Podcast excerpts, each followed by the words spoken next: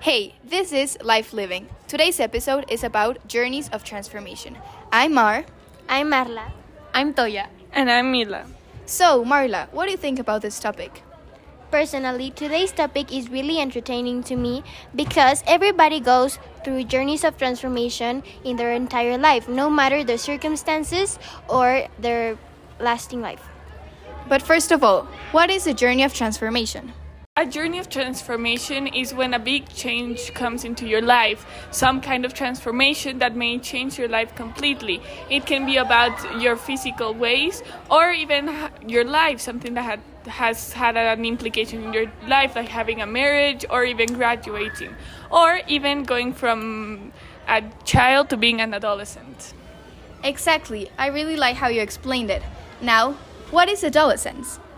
We would define adolescence as the moment in life in which a young person develops from a child into an adult.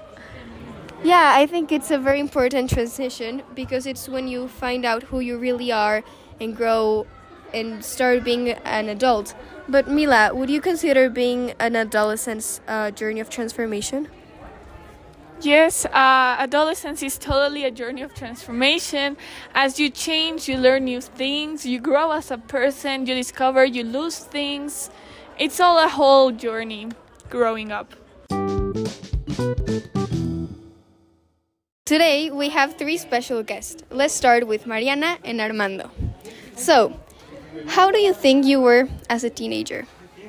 Um, I think it was a very um, like calmed person. I was never had problems with discipline, but I was also kind of lazy, so I always wanted to be like doing nothing. So like school related, I was not a very good student, but I was a very social human being. And how what do you think, Armando? I think I was a very difficult guy. Um, I think that uh, I was uh, kind of intelligent, but uh, the school was not one of my priorities. Uh, do you guys feel like you've changed since your teenage years? Yes, I did. I actually failed one subject when I was in high school, and that changed like my whole perspective, um, talking about school and socially also, because I had to make new friends. So it was very hard for me because I was not um, like very friendly. So I had to change my personality or, or my way of socializing with new people, and I became like more involved in academic or school stuff. What about you, Armando? I think I'm, I'm the same, but uh, I have changed in, in, in some ways. Uh, now I my job is to include people instead of separate for uh, their differences. And now, tell us about your first crush. Ooh. my first crush was very interesting. Um, I was in fifth grade, and I was very I was crushing on this guy that I've never talked to before. And he was my teacher. no, no, that's not true. Uh, but but um, we weren't very close. He was just friends of my friends, and I liked him like physically, and I thought about him all day and all night. And I remember someone told him that I was crushing on him, so he decided to ask me if I wanted to be his girlfriend, and we were, but we never spoke. So we were boyfriend and girlfriend, but we never spoke. So we decided to break up because this was a very like toxic relationship, like. Um, and that was my first crush, but I remember I couldn't stop thinking about him uh, like for a year, and it was beautiful. How about you, Armando? My first crush was a classmate, uh, and it was uh, hard because uh, I didn't say or tell anybody because of my preferences. Mm-hmm. so um, sometimes I had to lie about my crushes. Okay. but but my girlfriends and I were crushing on the same guy. Do you think your changes have made you more open about your preferences? Of course, 100%. Now we're with Gabo, uh, a Spanish professor of our school. So, Gabo. How were you as a teenager? Oh, my God. Uh, I didn't know that was going to be the first question. But what do you mean by how I was as a teenager? Because what I remember is what that I was a very um how do you say this? Insecure teenager. A very very insecure teenager. Were you mischievous? no. Well i think by today's standards i would have been mischie- mischievous. Or i don't know. I always I was always mocked because I always tried to be polite and gentle and educated with educated, well, well mannered with everybody, and I didn't like doing a lot of uh, mischief. So I guess not. I wasn't mischievous.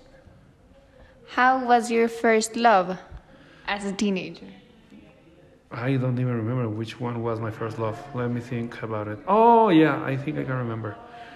Uh, well, it was a girl from um, music workshop that I used to attend to, but I didn't even really knew that I didn't even really know that I liked her. But then I realized, but then she was already my friend, so that thing wasn't going to work out. So I think that was my first love as a teenager. I didn't have any. No, I did. I had maybe a couple of girlfriends when I was a teenager. Nothing serious, actually. Do you remember being confused About what? about your future goals? Or your feelings? Yes, all the time. I didn't even know what I wanted to do. Uh, I didn't know that I wanted to study literature until maybe when I was in high school. Uh, but I did know that I loved reading and that I loved history, philosophy, literature. That's the only thing I, I knew. But everything was confusing. What new feelings did you discover as a teenager? Hate. I didn't know that I could hate, and it's horrible. Uh, profound sadness. I think I was depressed at some point, but back then in the 90s, there wasn't a lot of mental health attention. Also, to be extremely in love with someone, and also extremely heartbroken new feelings, real, pure uh, companionship and uh, friendship. Um, wait. Do you think severe depression in teenage years is something that should be talked about? Yes, because it's a very difficult time in our lives. Everything is changing, nobody understands you, your body is changing, your relationships are changing, you have more uh, responsibilities.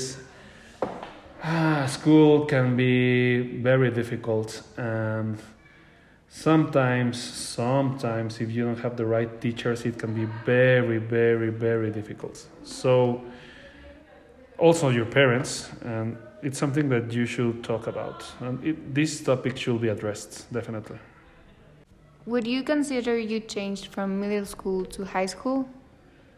oh yes definitely i gained more confidence through middle school I made a lot of friends in middle school, but they were not at my school.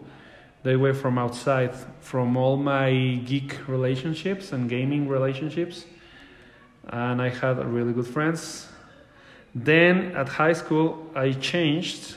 Those uh, previous friendships were diminished, diminishing, and then I came in contact with a lot of the preppy boys and girls at my high school, and it was an entirely different story. Thank you, Gabo, for the interview. Oh, it's been a pleasure. Thank you. Now, let's talk about crushes.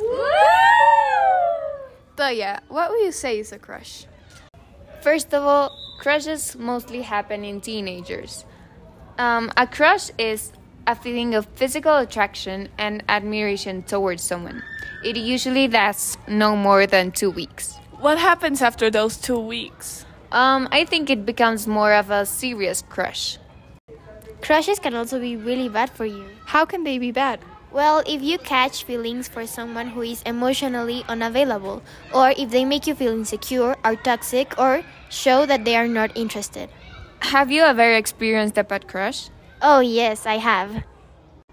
I once had a crush on a guy who made me feel so insecure.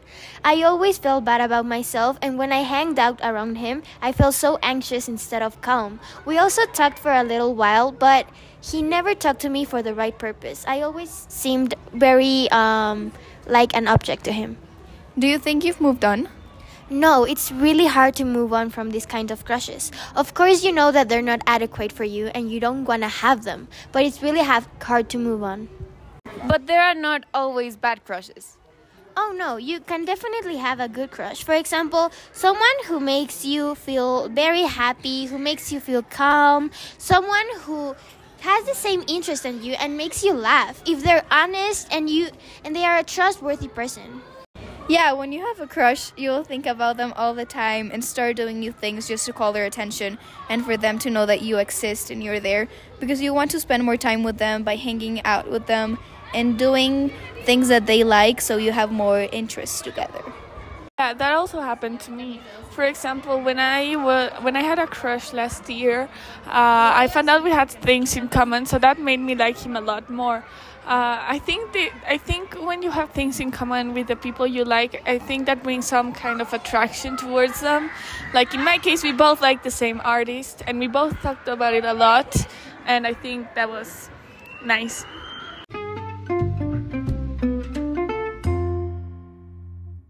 I believe losing a friend is also a journey of transformation. Yes, totally. I lost a friend and it made me change a lot and grow emotionally and as a person because she was my best friend and we did everything together. It was really hard at first to adapt to not having them, like do things without them and new people. But I think with time I learned that not friends don't last forever and friends are going to change all of the time and especially in adolescence. So I think it is a big part of a journey of transformation.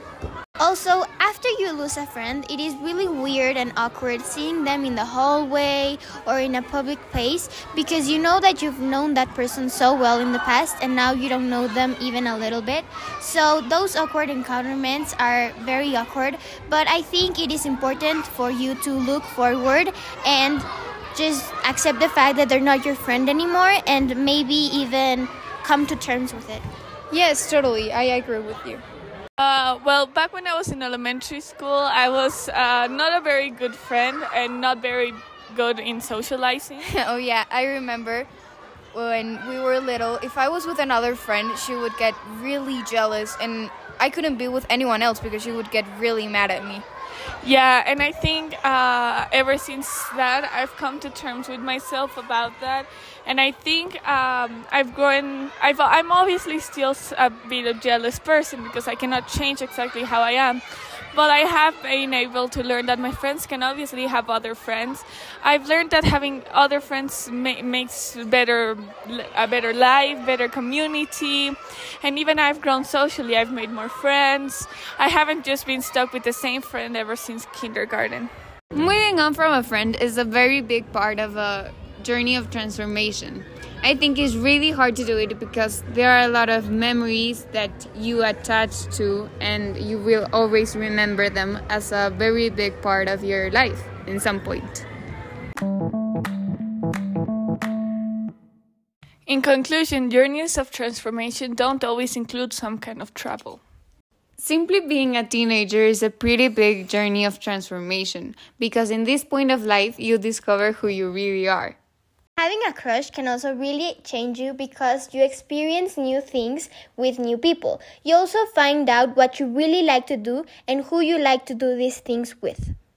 Yeah, and when you lose a friend, you find out who your real friends are and with who you like to spend your time with. And also, you will learn that not everything lasts forever, so the best thing is to move on and accept the fact that things change. Another example of a journey of transformation can be in school. You can become a better student or even be better with your classmates. Well, that's it. We hope to see you next week for our new episode. Hope you enjoyed it. Bye!